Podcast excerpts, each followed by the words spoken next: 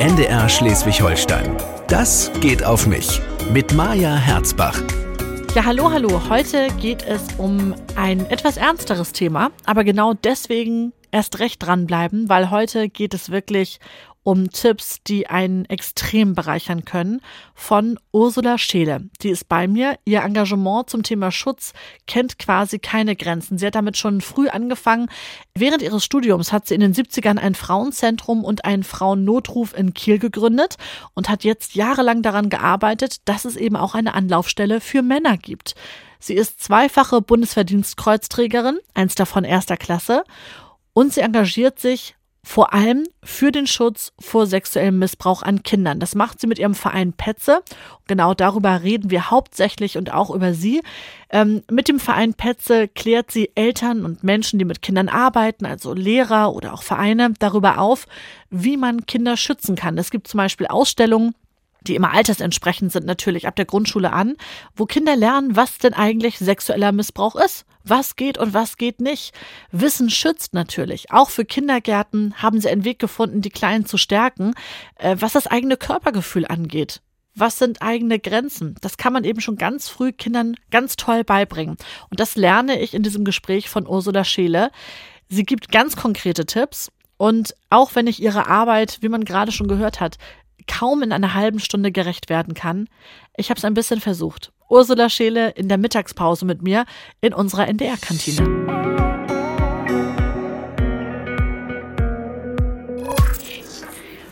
Wir konnten es nicht erwarten. Wir haben schon angefangen zu essen. Wir sind im neuen Podcast und es geht um außergewöhnliche Frauen in Schleswig-Holstein, die ich zum Mittagessen einlade in die NDR-Kantine. Frau Scheele, das geht auf mich heute. Ursula Scheele ist da. Ja. Wenn man sie trifft, ist es natürlich ein Thema, gerade wenn wir über Petze sprechen, was ja etwas eine gewisse Schwere hat für viele. Mhm. Ähm, deswegen habe ich gedacht, wir fangen mal leicht an. Und zwar reden wir erstmal über das Essen, was wir uns ausgesucht haben. Äh, wir waren uns total einig. Ich habe als erstes und sehr erfreut Fanta gegriffen, weil das trinke ich sonst nicht. Das gibt es ja auch nicht überall. Das kommt aus meiner Kindheit, aus meiner Jugend. Oh, schön. Und das Essen äh, ist lecker. Wir haben schon gekostet. Ja.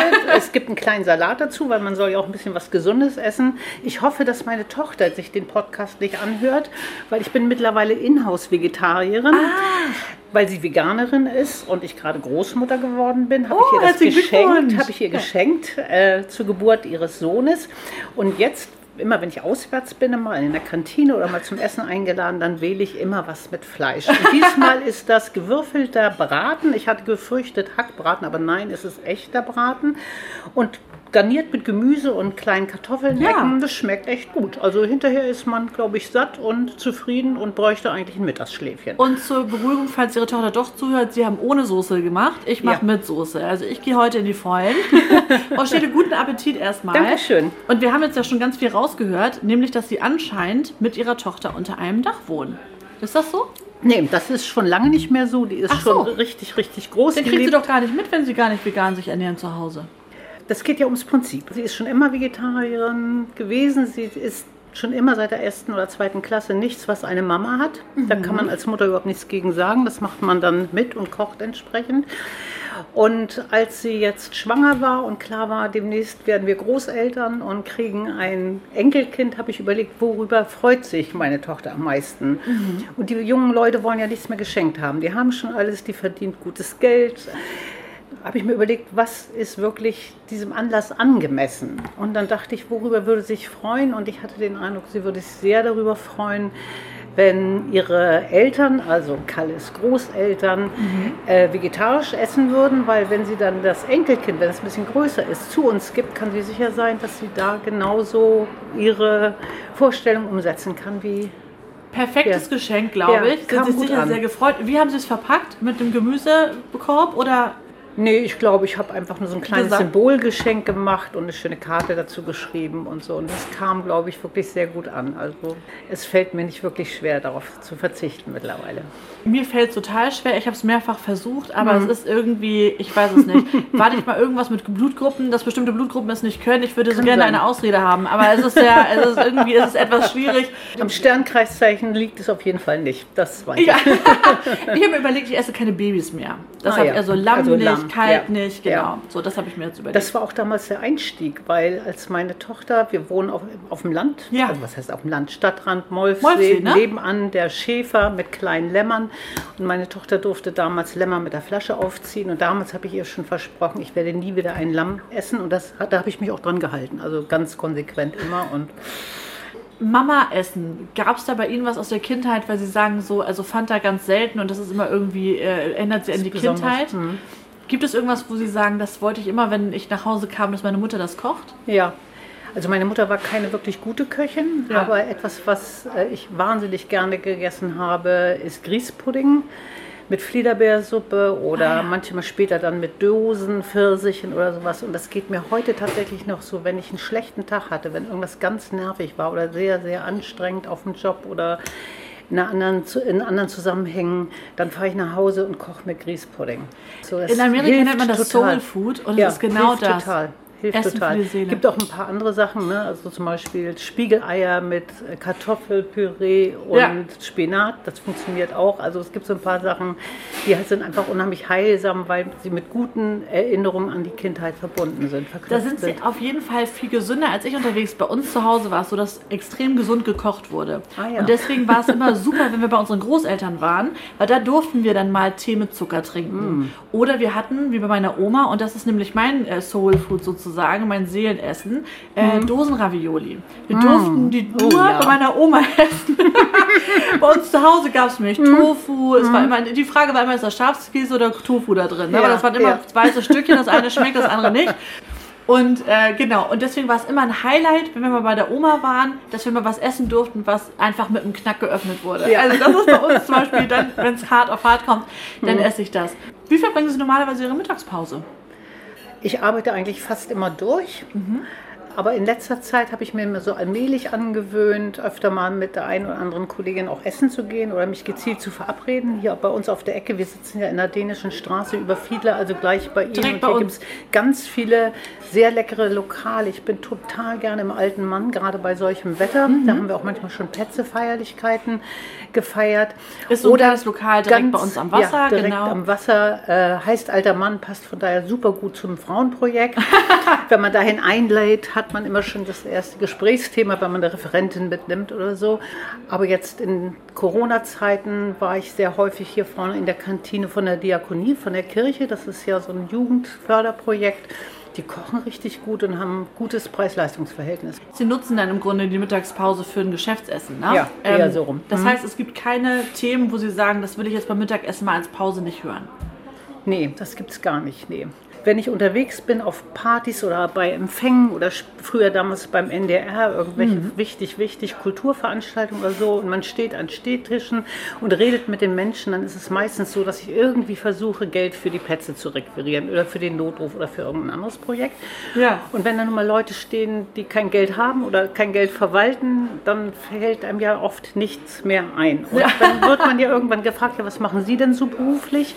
Und mir geht es grundsätzlich immer so, wenn ich mal keine Lust habe, über das Thema Missbrauch und Gewalt zu sprechen, dann Ja. sage ich, ich bin Lehrerin. Oh, gut. Dann kommt ein Spruch über zu viel Ferien, zu hohes Gehalt und die völlig unberechtigte Benotung des hochbegabten Sohnes. Natürlich. Und dann ist man durch mit dem Thema. Ja. Wenn ich aber in der gleichen Situation mit den gleichen Menschen sagen, sage, ich bin in der Petze oder ich bin im Frauennotruf und ich arbeite das und das, dann sitze ich entweder die ganze Party über in der Küche und führe Beratungsgespräche, meistens mit Frauen, oder ich bleibe am Stehtresen stehen und streite mich mit Männern und Frauen, dass so viele Menschen zu Unrecht beschuldigt werden. Ehrlich ist das noch der Das Tenor? ist immer noch total der Fall. Also diese Lehrerdiskussion kenne ich natürlich von Ja. meinem Mann, der auch Lehrer ist. Stimmt. Und es ist wahnsinnig müßig, weil gerade in der Corona-Zeit äh, Ja. hat der wirklich da wilde Telefonate geführt. Den ganzen Tag war im Grunde genommen bei uns was los. Und wenn man dann hört, naja, früh Feierabend und man hat sich ja auch nicht eingesetzt in der Corona-Phase, Mhm. dann habe ich wirklich Mühe, nicht sehr wütend zu werden. Und, Was ich auch ja. regelmäßig einfach mache, ganz, ganz systematisch. Ich bin ja ganz, ganz viel in Schulen drin. Ja. Bin immer damit beschäftigt, Lehrerinnen und Lehrer massiv zu loben, Mhm. weil die werden nicht gelobt. Die kriegen so viel Schelte und die aller, allermeisten von ihnen machen einen top, super engagierten, tollen Job. Und es ist, glaube ich, in der Lehrerschaft genauso wie in allen, allen, allen Berufsfeldern. Wir haben ein Drittel hoch engagierter, total toller Leute. Wir haben ein Drittel, die machen einen guten Job.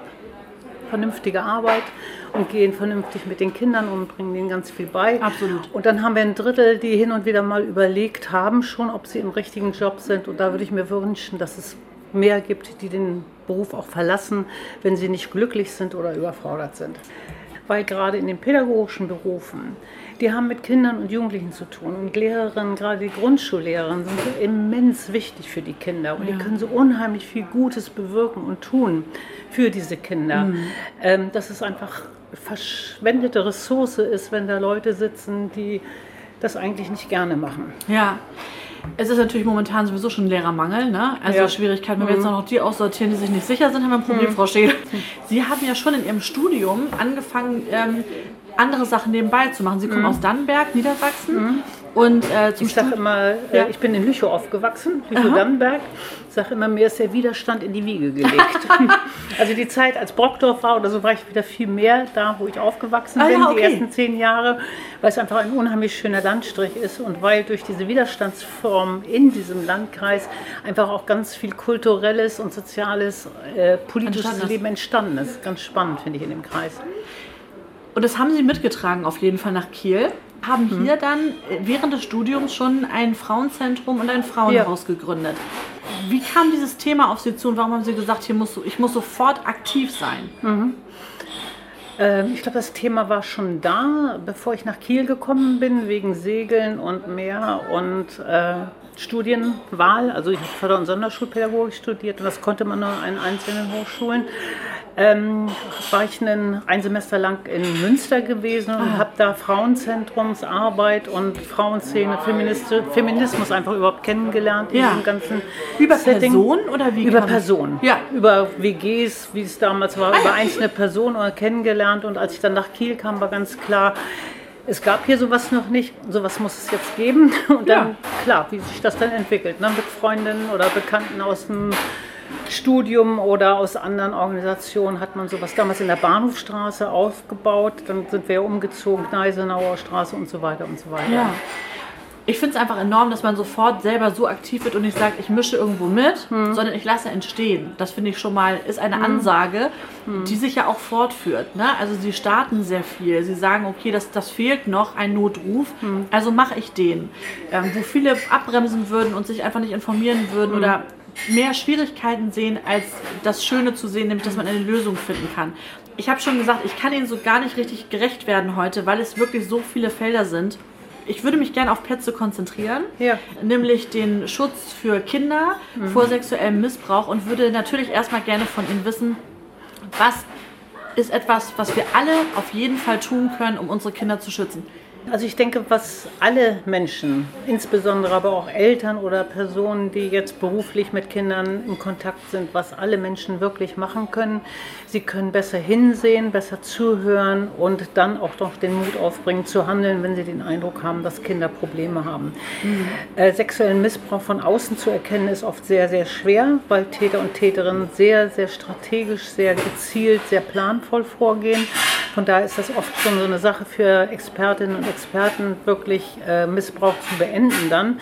Aber das Beste, was man machen kann, gerade die in der Breite, sind Kinder gut zu versorgen. Weil Mädchen und Jungen, die schlecht versorgt sind, die Löcher in sich haben, Probleme haben, da haben die Täter oder Täterinnen gute Möglichkeiten, diese Löcher erstmal zu füllen mit Zeit, mit Zuwendung, mit Schokolade, mit Fernseh gucken dürfen, mit äh, ähm, Handys spielen oder was auch immer.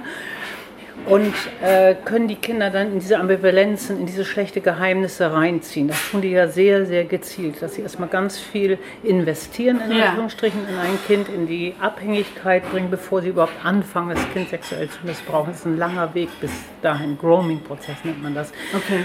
Und man kann, also das Wichtigste, was Eltern oder die Gesellschaft tun kann, ist Kinder gut zu versorgen, rundum gut zu versorgen. Und was Eltern und pädagogische Fachkräfte on the top auch noch machen können, ist mit Kindern darüber zu reden, Kinder altersangemessen aufzuklären, Ja. was sexueller Missbrauch ist. Und da ist es so unheimlich wichtig, gegen diese Vorurteile anzukämpfen und nicht immer nur von dem bösen fremden Mann zu warnen. Das ist die absolute Ausnahme. Die aller, allermeisten Kinder werden im sozialen Nahraum oder sogar in der Familie, im Umfeld missbraucht. Und deswegen ist es einfach wichtig, aufmerksam zu sein, Ja. hinzusehen, auch ein bisschen skeptisch zu sein, wenn es da Berührungen gibt oder äh, Verhaltensweise, die mir irgendwie seltsam oder unangenehm oder un äh, vorkommen, unangemessen vorkommen, dass man die Kinder dann auch stärkt und unterstützt und sagt, du brauchst der Oma kein Küsschen geben Ja. oder du musst nicht die Hand geben oder wenn dich jemand anfasst, dann sag mir das, das soll er nicht und so weiter. Dieses Also, Liebsein, ne?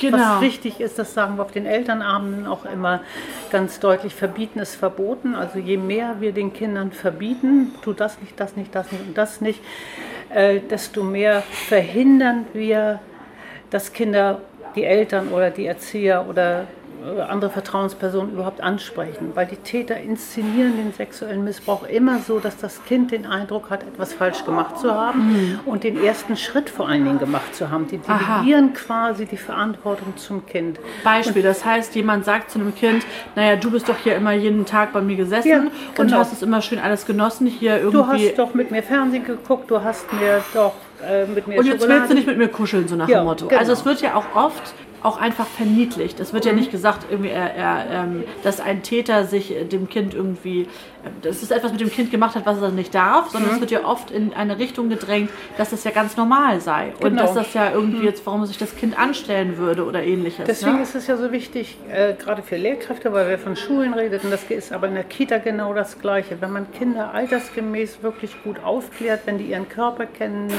wenn die die Körperteile benennen können, wenn sie unterscheiden können zwischen guten und schlechten Geheimnissen und so weiter. Aha. Und vor allen Dingen, wenn sie immer wissen, du kannst mit allem kommen, egal was du getan, gemacht oder gesagt hast, du hast nie Schuld, verantwortlich ist immer der Erwachsene und ich werde immer hinter dir stehen. Das ist immer das Wichtigste. Ja, finde ich ganz spannend. Ich habe mir auch die, ähm, Sie haben ja Ausstellungen ganz Ja. äh, häufig und, und haben Ausstellungen natürlich altersgerecht zu verschiedenen Stufen. Mhm. Bei der ersten Klasse zum Beispiel gab es eine Wand, wo man fühlen konnte. Also man Ja. kann, gab so Erhebungen oder ein bisschen Ja. Mhm. was Flauschiges. Es geht um die Gefühle, was fühlt sich gut an und was fühlt sich nicht gut an. Und das, was sich nicht gut anfühlt, ist eben auch nicht richtig. Ja. So für dich. Das fand ich einen ganz spannenden Weg, weil man das eigentlich so einfach auch Ja. als Eltern ähm, mit dem Kind durchspielen kann, weil ich finde es schon schwierig. Ich bin jetzt ja ganz frisch Mutter, bin aber schon lange Patentante, bin schon Ja. lange irgendwie Ja. Tante. Den ähm, Kindern dieses dem näher zu bringen. So, man, Mhm. Ja. Also natürlich bei uns gibt es zum Beispiel für alle Kinder intime Grenzen. Man sagt, Küsschen auf den Mund geben nur Mama und Papa Mhm. und, ne, und Küsschen auf die Wange dürfen noch Oma und Opa und dann ist Sense. Und fertig. Zungenkuss ist total tabu. Selbstverständlich, Und also und ne, wir reden von dem nicht sein. Küsschen. Genau, ja, und Ja. da sind wir schon bei dem Thema. die Grenze. Ich hatte ja Mhm. Ihnen das schon erzählt im Vorgespräch. Ich war äh, Babysitterin in einer Pflegefamilie Ja. wo ähm, die Pflegekinder ja, fluktuiert sind. Es gab Mhm. öfter mal Wechsel. Und unter anderem gab es für mich die Situation, und man muss sagen, ich war 14 Mhm. äh, und habe auf fünf Kinder aufgepasst und davon waren zwei Geschwister und die kamen gerade frisch von ihrem Wochenende beim Papa. Da gab es gerade eine Wiedereingliederungsversuchung, dass der Vater äh, die Kinder wieder öfter sehen durfte. Und auf einmal saßen die nebeneinander und ähm, das Mädchen fing an, zu ihrem Bruder zu sagen, also jetzt würden sie sich auf Zunge küssen und Ja. fing eben an, das zu tun. Nun war ich 14, ich war einfach Mhm. nur geschockt, hab die auseinandergerissen, habe gesagt, spinnt ihr komplett, ne? Mhm. Also so, das macht man nicht und so. War sicherlich kein pädagogischer Weg, aber ein, ein Moment von, was zur Hölle ist hier denn los? Ich habe das auch hinterher äh, gemeldet, habe halt gesagt, also das war eine komische Situation. Ähm, Der Junge wurde auch wieder Bettnässer in, in der Zeit und so. Also es war alles im Grunde genommen für mich völlig offensichtlich, dass da was am Wochenende nicht in die richtige Richtung lief. Und trotzdem waren die ein Jahr später wieder bei dem Vater. Ja. Mir ging es als Teenager so, dass das für mich ein totaler Frust war, dieses Unfairness-Gefühl zu erleben. Ja, das, was Sie sagen, ist total gut beschrieben. Die Signale und Symptome, die Sie erkannt haben bei diesen beiden Geschwisterkindern, kann man erkennen, die kann jede und jeder erkennen und deswegen schulen wir halt eben nicht nur Juleikas, also Jugendgruppenleiter und Pfadfinderführer und Sportlehrer und Pastoren, also alle Ja. querbeet äh, im pädagogischen Bereich im Umfeld, sondern machen eben auch Elternarbeit und allgemein Arbeit in der Öffentlichkeit. Bei den Ausstellungen, wie Sie das beschrieben haben, das zieht sich tatsächlich durch alle unsere fünf Ausstellungen durch. Und auch durch das Kita-Projekt, da ist es keine große Ausstellung, sondern eine, Kinder, eine Kiste, die die Kitas ausleihen können. Ja. Ähm, das ist bunt und vielfältig, das ist nicht finster, das macht nicht Angst und es ist einfach absolut beglückend zu sehen, wenn die Kinder diese Ausstellungsprojekte durchlaufen haben und wir den Schulen sagen, macht nach mir das ein, zwei Mal auf, dass die Eltern sich das auch angucken können, Ja. dass Geschwisterkinder mitkommen können. Und wenn man dann dabei ist und Infotisch macht, ansprechbar ist, dann hört man dann, wie die Kinder den Eltern erklären, was sexueller Missbrauch ist. Ach, ehrlich? Und Ja. das ist total spannend, weil die Kinder gehen da völlig selbstverständlich äh, mit dem Thema um, genauso wie sie mit Umweltzerstörung oder mit Corona oder mit sonst was mittlerweile umgehen lernen. Und die Eltern, denen fällt in der Regel wirklich ein großer Stein vom Herzen, weil sie eine Sprache finden, weil sie einen Umgang haben und weil sie eben merken, dass die Kinder jetzt nicht verunsichert und verängstigt werden, sondern gestärkt werden und sensibilisiert werden. Ja, ne? dieses böse- Information, Sensibilisierung, das ist einfach wichtig und das ist etwas, was alle Eltern und alle Pädagoginnen und Pädagogen einfach auch im Alltag machen können. Es klingt ja auch einfach viel logischer. Also anstatt zu sagen, es, da kommt was Böses auf dich zu. So ist es ja nicht, wie Sie schon beschrieben haben. Es ist eben so, dass es erstmal über etwas Positives läuft. Ja. Nämlich ich bekomme etwas, was ich zu Hause nicht darf oder wir haben hier ein Geheimnis, weil ich hier Ja. darf ich äh, mit der Playstation spielen oder Ja. was auch immer. Und dann das Böse zu erkennen, ist wirklich schwierig, finde ich schon für Erwachsene schwer. Ich hatte, ähm, als ich ähm, äh, ganz jung noch beim, beim Radio war, da war ich knapp 20, eine Pressereise geschenkt bekommen, Ja. sozusagen vom Ja. Sender. Auf dieser Reise gab es im Grunde durchgängig nur Anzüglichkeiten. Frau Herzbach nicht ungeküsst ins Bett gehen heute. Wen suchen Sie sich denn hier von uns MeToo, heute aus? der ganze Bereich sexuelle Absolut, volle Kanone. Es wurde vor Hm. mir an der Rezeption noch ein Porno irgendwie äh, bezahlt und so. Ne? Und ich war einfach nur geschockt. Ich habe äh, am Abend dann irgendwie, als es dann noch Getränke gab, und ich dachte natürlich auch, ich repräsentiere jetzt hier einen Sender. Ja. Ich muss jetzt da noch natürlich mitsitzen, ob ich das Ja. will oder nicht. Und saß damit und es wurde sich um mich herum betrunken. Und ähm, dann habe ich mir den Mann äh, quasi ausgesucht, habe mich an den rangehängt, der die ganze Zeit, je betrunkener er wurde, immer nur mehr von seiner Familie erzählt hat. Ja. Wie sehr er die vermisst. habe ich gedacht, okay, das ist jetzt hier mein Mann. Ne? Ja. Und habe mich halt immer bei dem in der Nähe Im aufgehalten. Windschatten gehalten. Exakt, genau Ja. so. Mhm. Und bin aber natürlich zurück ins Hotelzimmer und Hm. bei allem Humor habe ich natürlich abgeschlossen. Ne? Also weil es Ja. einfach für mich Hm. wirklich eine permanente Beballerung war. Und ich kam zurück und äh, wurde im Sender gefragt, wie war es denn jetzt mal und war doch bestimmt toll und wie hat es Hm. Ja. dir denn gefallen und so. Und da habe ich gesagt, ja, ich weiß nicht. Hm. Und irgendwie war der CVD eine Vertrauensperson. Also habe ich zu ihm gesagt, ich erzähle dir das jetzt einfach mal so und du sagst mir, Hm. Ja. was du davon hältst. Und ich fing an zu erzählen und der äh, fuhr sich völlig hoch, wurde Mhm. richtig sauer und hat gesagt, hinsetzen, habe ich schon gedacht, okay. Und dann hat er sofort angerufen bei dieser Fluggesellschaft und Mhm. ja. hat die dermaßen zusammengeschrien. Also das habe ich, hat gesagt, das ist, äh, es kann Ja. nicht ernst sein, dass wir ihnen hier ein junges Mädchen mitschicken. Und äh, die erzählt ja. mir hier Sätze, die da gefallen sind. Kann man ihnen nicht vertrauen und sie können das Ja. Mhm. vergessen, dass wir eine Berichterstattung machen. Das ist alles irgendwie gecancelt und so weswegen ich das erzähle, dieses Positive, dass ein Mann da sitzt und Ja. nicht sagt, Mai, das ist Herrenhumor, stell dich nicht so an. Hm. Oder, mein Gott, die haben einen über den Durst getrunken, was soll's. Kavaliersdelikt. Oder du hast was falsch verstanden. Ja. Also dieses Ganze, was bei Frauen ja auch immer ganz gerne gefüttert wird, weil wir ja so schnell Selbstzweifel haben. Das war komplett aus dem Raum und der hat sich völlig vor mich geschmissen und gesagt, das wäre das allerletzte und, und hat mir einfach mein Gefühl bestätigt. ja, genau, da haben wir es wieder. Und da war's. Und das war für Und mich das ist so, wichtig. schön, wenn man das sieht auf den langen Linien. Wir machen ja nicht nur Fortbildung in Schulen, sondern auch in, Hochschulen, Universitäten und so weiter, auch eben zum Thema sexuelle Belästigung am Arbeitsplatz. Und wenn man sich die neue Männergeneration jetzt anguckt, dann gibt es auch Schweinepriester drunter, ganz klar gibt es auch Leute, die sich nicht vernünftig äh, verhalten, aber wir haben in der aktuellen neuen Männergeneration, ich sag mal jetzt so zwischen 20 und 40, 45, manchmal wirklich tolle Männer, die dann auch wirklich mit der Faust auf den Tisch gehen und sagen, Leute, so nicht und bei mir nicht und sich wirklich Ja. auch eindeutig positionieren. Und was uns immer so wichtig ist, wir können ganz tolle Projekte machen, die sich an Kinder wenden, die Kinder stärken, die Kinder sensibilisieren, aber die Verantwortung für den Schutz vor sexueller Gewalt haben immer die Erwachsenen. Und deswegen Ja. müssen wir die Erwachsenen motivieren, hinzusehen, ne, zuzuhören Genau. und dann wirklich auch den nächsten Schritt zu tun und zu handeln. Und wir haben alle in unserer Gesellschaft, nicht wir, sondern die Gesellschaft im Allgemeinen, hat eine immense Angst davor, irgendeinen Mann oder eine Frau zu Unrecht zu beschuldigen. Das Ja. ist das Schlimmste. Und diese Angst paralysiert derartig, dass man viel zu selten hinsieht und viel zu selten tatsächlich Meldung macht und so weiter. Man muss ja, ja nicht gleich zur Polizei rennen, man kann erst zum Jugendamt, man kann zu einer Fachberatungsstelle gehen. Und es gibt eigentlich keine Entschuldigung mehr dafür, einem Kind, was so weit ist, ja. dass es sich anvertraut, äh, nicht zu helfen. Ja, kann ich total nachvollziehen, ihren, den ganzen Gedankengang. Mhm. Das rattert natürlich in mir. Ich finde das auch, dass man schon bei Freundinnen feststellt, mhm. wie schwer dieses fällt in der Disco, wenn auf den mhm. Arsch gelangt wird, zu sagen, so und jetzt äh, mhm. ne, einmal mhm. so die Hand wegzuschlagen, also mhm. Reflexe mal zu trainieren. ne, am Ende ist es ja bloß ein Reflex, richtig genau.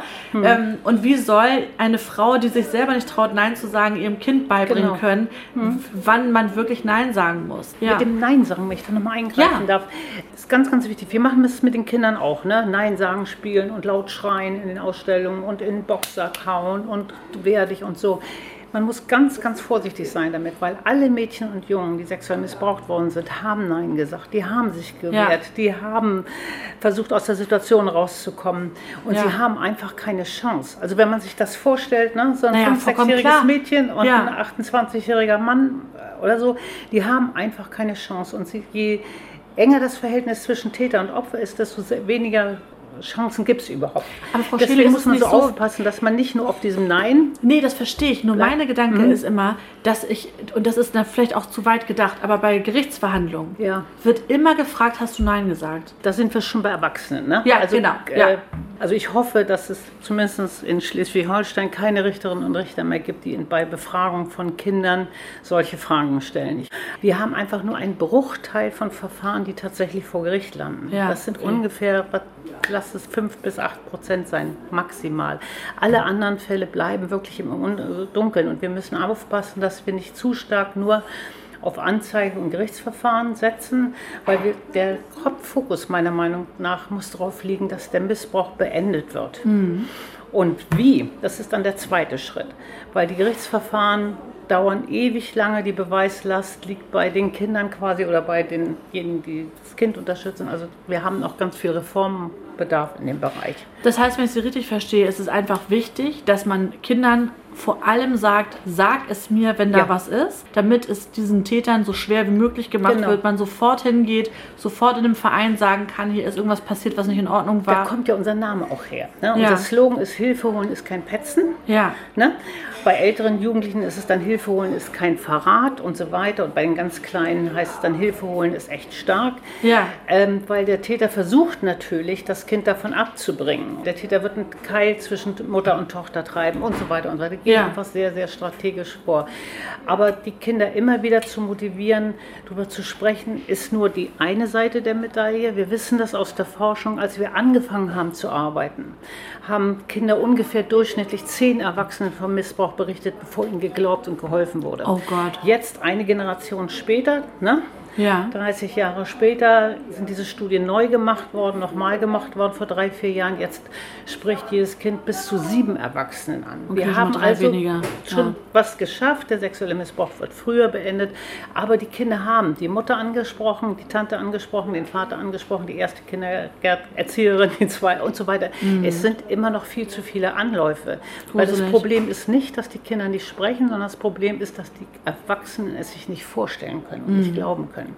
Dass dieser nette Mann, dass diese freundliche ältere Dame, dass dieses Ehepaar so etwas macht, das kann man sich man will es sich nicht vorstellen, es ist ja auch unglaublich. Ja. Äh, es wird immer wieder so stark fokussiert auf Lüttke, auf Münster, auf Bergisch Gladbach, ne, so große Skandalfälle, die dann mal hochkochen nach vielen, vielen ja. Jahren. Da gucken dann alle hin, aber im eigenen Umfeld, in der eigenen Familie, im eigenen sozialen Nahraum, an der eigenen Schule, in der eigenen Kita hinzugucken, das fällt schwer, weil das Thema ist so belastet, das ist so tabuisiert und sich das überhaupt Nein, das ist halt, das macht zumal, das mag man nicht. Ne? Nein, das, das heimliche Gefühl der Appetit, halt Sie essen gar nicht Nee, mehr. weil ich so, so, so völlig bei Ihnen bin, dass ich so denke, ich möchte gar nicht, ich möchte gar nicht zwischendurch irgendwie beim Kauen erwischt werden. Aber nee, tatsächlich ist es, es ist manchmal aber auch so wahnsinnig naiv, dass erwachsene Menschen immer noch denken, sie würden wie in einem Cartoon den Bösen erkennen an der, hm. an der hm. äh, Clownsmaske oder was auch immer, hm. weil das erkennt man natürlich nicht Was ich immer noch ein bisschen komisch finde, und da sind wir schon so bei ein bisschen äh, Mhm. intimen Grenzen, dass man manchmal so dabei ist, wenn man so denkt, du findest du das okay, dass, dass Mhm. er jetzt irgendwie ne, so sie auf den Schoß nimmt oder also das, das muss ja gar nicht immer durch Missbrauch sein, aber einfach, dass intime Grenzen immer so erweitert Mhm. Ja. werden, so nach dem Motto, jeder Erwachsene entscheidet das und ich traue Mhm. mich gar nicht dagegen anzugehen. Ne? Ich würde Ihnen ja auch widersprechen. Es ist nicht so, dass man Ihnen das überhaupt nicht ansehen kann. Also wenn man ein bisschen geschult ist, ein bisschen Ist tiefer so? im Thema drin ist, merkt man genau das, was Sie gesagt haben. Wenn die mit den Grenzen nicht richtig umgehen, wenn sie immer so ein bisschen drüber sind. Also man Aha. kann ein Gefühl und ein Gespür dafür bekommen und auch Erwachsene so müssten ihren eigenen Gefühlen einfach mehr vertrauen. Und wenn Sie ein ungutes Gefühl haben oder denken, oh, der ist ja ein bisschen unangenehm, Mhm. dann ist das eine Person, wo ich meine Tochter nicht hinschicke, Genau. um Klavierunterricht zu nehmen. Ne? Oder wenn er sexistische Sprüche bringt oder so, dann ist er auch nicht geeignet, um Keine Ahnung, Ballettunterricht zu geben oder genau, was auch immer, ja, ja, keine genau. Ahnung. Ne? Also äh, ich glaube schon, dass wenn Menschen ja, achtsamer wären, aufmerksamer wären, würden sie möglicherweise ja, Alarmsignale oder Hinweise auch besser wahrnehmen können. Das denke ich schon. Finde ich ganz gute Sachen, Mhm. die sie einem sagen, weil man damit was anfangen kann. Und ich finde, dass man bei ganz vielen Dingen, gerade weil man dieses Thema natürlich auch ganz schnell wegwischt, so Wir brauchen ja in der Fortbildung zum Beispiel auch gar nicht mehr viel informieren. Ne? Ja. Zahlen, Daten, Fakten, die meisten wissen das. Wir, wir berichten auch nicht mehr, wie es den Betroffenen im Detail geht. Wir zeigen keine Filme, lesen keine Betroffenenberichte vor oder so weiter, weil jeder Mensch hat einen, hat einen Film im Hinterkopf. Ja, Kopfkino. Alle, all das, was wir den Erzieherinnen oder den Lehrkräften beibringen, was sie mit Kindern machen, äh, ist etwas, was ihnen für alle Felder der Kindeswohlgefährdung hilft. Kinder, die von häuslicher Gewalt betroffen Ja. sind, die alkoholabhängige Eltern haben oder, oder andere Probleme im eigenen Umfeld in der Familie haben, auch die werden durch Präventionsarbeit, durch gute Präventionsarbeit ja auch gestärkt. Also bekommt allen Kindern gut. Wir haben in jeder Schulklasse etwa zwei bis drei Kinder drin sitzen, die bereits sexuell missbraucht worden sind oder es noch werden. eine unfassbare Zahl. Ja, aber, aber es lohnt sich, ne? in. Jede Klasse zu gehen, weil die anderen 23 Kinder in der Klasse, Ja. die profitieren auch, weil auch die lernen Empathie, die lernen Grenzen setzen und, und, und. Haben Sie schon mal einen Sexualstraftäter gesprochen? Ja, sehr viel. Okay. Ich habe damals vor, wir haben ja angefangen, also Frauennotruf ist vor 40 Jahren gegründet, 35, 30 Jahre Präventionsarbeit gemacht und bevor wir in die Entwicklung von Medien und Materialien eingestiegen sind, bin ich mitgelaufen in der Täterarbeit, habe Aha, Tätertrainings mitgemacht. Mhm. Ein Trainingsprogramm, wo die lernen, mit ihren Aggressionen und mit ihren Gefühlen anders, Anders umzugehen. Ich bin im Knast gewesen, da in Lübeck zwei Jahre lang, nicht ununterbrochen, aber immer mal wieder, weil mir ganz klar war, dass wir erstmal verstehen müssen, wie Täter und Täterinnen ticken, bevor wir Kinder äh, sinnvoll stabilisieren und informieren Absolut. können, wann äh, dieser Grooming-Prozess ansetzt und wie sie die äh, Kinder ins Vertrauen ziehen und so weiter. Und wenn man verstanden hat, wie planvoll, wie strategisch und wie gezielt Täter vorgehen, dann weiß man, dass Kinder alleine das nicht können, Ja, sondern dass wir da ganz, ganz dringend dafür die Erwachsenen brauchen. Und die Verantwortung der Erwachsenen oder auch der gesamten Gesellschaft ist es ja eben nicht nur die Kinder zu unterstützen, aus Mhm. der Situation rauszukommen, sondern eigentlich auch die Täter zu stoppen. Das wäre das Ideal. Ja, Wir haben ja gerade die Lockdown-Situation in Schleswig-Holstein. Genau. Die Nicht nur in Schleswig-Holstein, Ja. weltweit, global. Äh, Und auch da hat es sich ja wieder gezeigt, dass ähm, die Möglichkeiten der Kinder, wirklich Informationen, Hilfe zu kriegen, Unterstützung zu kriegen, da nochmal deutlich erschwert worden sind. Wie war, Also von daher wäre es wichtig für die diesen- Gesellschaft jetzt Ja. gerade jetzt noch mehr in den Bereich Kinderschutz und Prävention investiert. Wir sagen immer, Prävention ist eine Investition in die Zukunft, Ja. weil die Kinder, die von sexuellem Missbrauch betroffen sind, äh, natürlich nicht alle glücklicherweise, aber viele von ihnen nicht so erfolgreich sein können, nicht so glücklich werden können, nicht so produktiv werden Ja. können in unserer Gesellschaft. Also es würde sich einfach unheimlich lohnen für unsere Gesellschaft, da früher mit zu beginnen und Prävention zu finanzieren. Es gibt ja auch noch die Opfer-Täter-Theorie, ne? dass Opfer dann zu Tätern werden und Ja, Ja. Äh, mit großer Vorsicht zu genießen, Okay. äh, weil wir haben ja die Situation, dass viel, viel mehr Mädchen als Jungen missbraucht werden, ungefähr 80 Prozent Mädchen, 20 Prozent Jungen. Wenn sich dieser Spieß immer umdrehen würde, hätten wir viel, viel mehr Täterinnen Richtig. als Opfer. Aber es ist völlig nicht so. Es, wir haben ja auch viele Jungs, die Opfer von sexuellem Missbrauch äh, geworden sind. Und wenn man die immer wieder unter dieser Vorannahme sieht, die werden später zu Tätern, dann werden sie sich als Opfer auch keine Hilfe holen. Also wir fassen zusammen.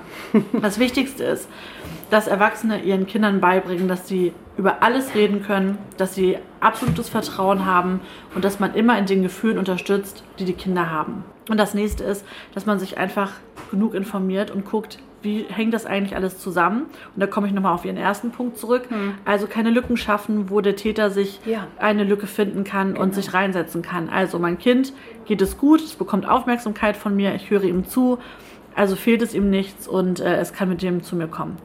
Genau. Ist das richtig, Frau Scheele? das haben Sie goldrichtig zusammengefasst. Herzlichen Dank. ja, das ist ja auch für alle wichtig. Und ich finde das einfach ganz bewundernswert und Sie möchten, müssen sich das Kompliment von mir nochmal abholen, Frau Scheele, weil ich das ganz toll finde, wie man sich eben so ein Thema schnappen kann und sie reden darüber, dass es einfach, ähm, ja, dass man einfach gerne zuhört, weil ich weiß, ich nehme was mit. Es ist nicht wie ein Informationsblatt, wo man denkt, aha, witzig, aber wie soll das denn genau aussehen, Ja. sondern sie sagen einem, wie man damit umgehen kann. Und das finde ich einfach ganz bewundernswert. Und ich musste ein bisschen lachen, weil der Podcast ist äh, wirklich sehr, sehr bunt. Ja. Ähm, ich habe unter anderem zum Beispiel bei meinen E-Mails mit äh, den Frauen, mit denen ich schreibe, äh, lustige Unterschiede festgestellt. ich habe einmal bei einer Berufsmeerjungfrau nämlich äh, die Verabschiedung bekommen, äh, Mermaid Kisses. Ja. Und bei Ihnen feministische Grüße. Genau. Und das fand ich doch echt schon mal eine Nummer. Da habe ich so gedacht, witzig, so unterschiedlich ist es eben in Schleswig-Holstein mit den Frauen. Frau Scheele, eine private Frage noch. Sie sind eine sehr starke Frau. Äh, Kiels Bürgermeister Ulf Kämpfer hat mal gesagt, äh, ich, man möchte sie nicht zum Feind haben. Wie ist denn Ihr Mann so? Großartig. ähm, ja, ähm, mein Fels in der Brandung, würde ich mal sagen. Ja. Ähm, er unterstützt mich unheimlich. Äh, er ist genau der Richtige. Er ist ein großartiger Vater gewesen und ein noch großartigerer Großvater. äh, er ist natürlich ruhiger, weil so viel und so gerne ich rede, äh, wäre es sonst schwierig in der Partnerschaft. Er interessiert sich sehr für meine Arbeit und was ich am meisten an, nicht am meisten, das würde ich nicht verraten, aber was ich sehr an ihm schätze, ist, dass er mich auch kritisiert und auch sagt, Ja. Mensch, das war nicht in Ordnung oder so wie du das da schreibst, hm, überleg nochmal und so weiter. Das ist einfach unheimlich hilfreich. Also einfach ein ehrlicher Partner. Ja, Ja. auf jeden Fall. Toll, das klingt super und ich kann es sehr nachvollziehen. Wir hatten uns nämlich über meinen Mann unterhalten und da, Ah, ja. sagten, sie, äh, da sagten sie zu mir irgendwie, naja, er muss es ja auch mit ihnen packen irgendwie. Ja. Irgendwie so haben sie gesagt und da haben sie natürlich auch recht. Und wir haben uns über noch was unterhalten und zwar haben sie ihr Büro ähm, über einer sehr bekannten Konditorei bei uns und wir haben darüber gesprochen, was unsere Lieblingskuchen da sind. Oh ja, Und wir haben noch nicht mal unser Mittagessen hier geschafft. Es gibt gleich aber Nachtisch. habe ich schon mal Nachtisch für uns besorgt. Und ich meine zu erinnern, dass es bei Ihnen die Himbeertörtchen Ja, waren. gut ich habe das erinnert. besorgt, Frau Scheele. Ich habe da das brauchen hier. wir aber gleich noch Kaffee dazu. Ne? Genau, das besorgen wir gleich alles. Und unseren Techniker kann ich auch nicht auslassen. Und Jan, das Einzige, was ich wusste, war, dass du das letzte Mal ein Croissant hattest. Ist es dir genehm? Du darfst sprechen. Ja, sehr gut. Also äh, für Jan gibt es auch was. Es ist für alle gesorgt. Frau Scheele, ich danke Ihnen ganz herzlich, dass Sie ähm, Teil dieses Podcasts waren. Und vielen Dank für diese tolle Mittagspause, die ein bisschen länger war als andere, aber das war wichtig. Nochmal ganz herzlichen Dank auch an Sie. Es hat Spaß gemacht. Schön, das freut mich. Super, und jetzt essen wir, oder? Oh, und du dein Croissant. Warte, ja? Achtung, ja? Dankeschön. NDR Schleswig-Holstein. Das geht auf mich. Mit Maja Herzbach.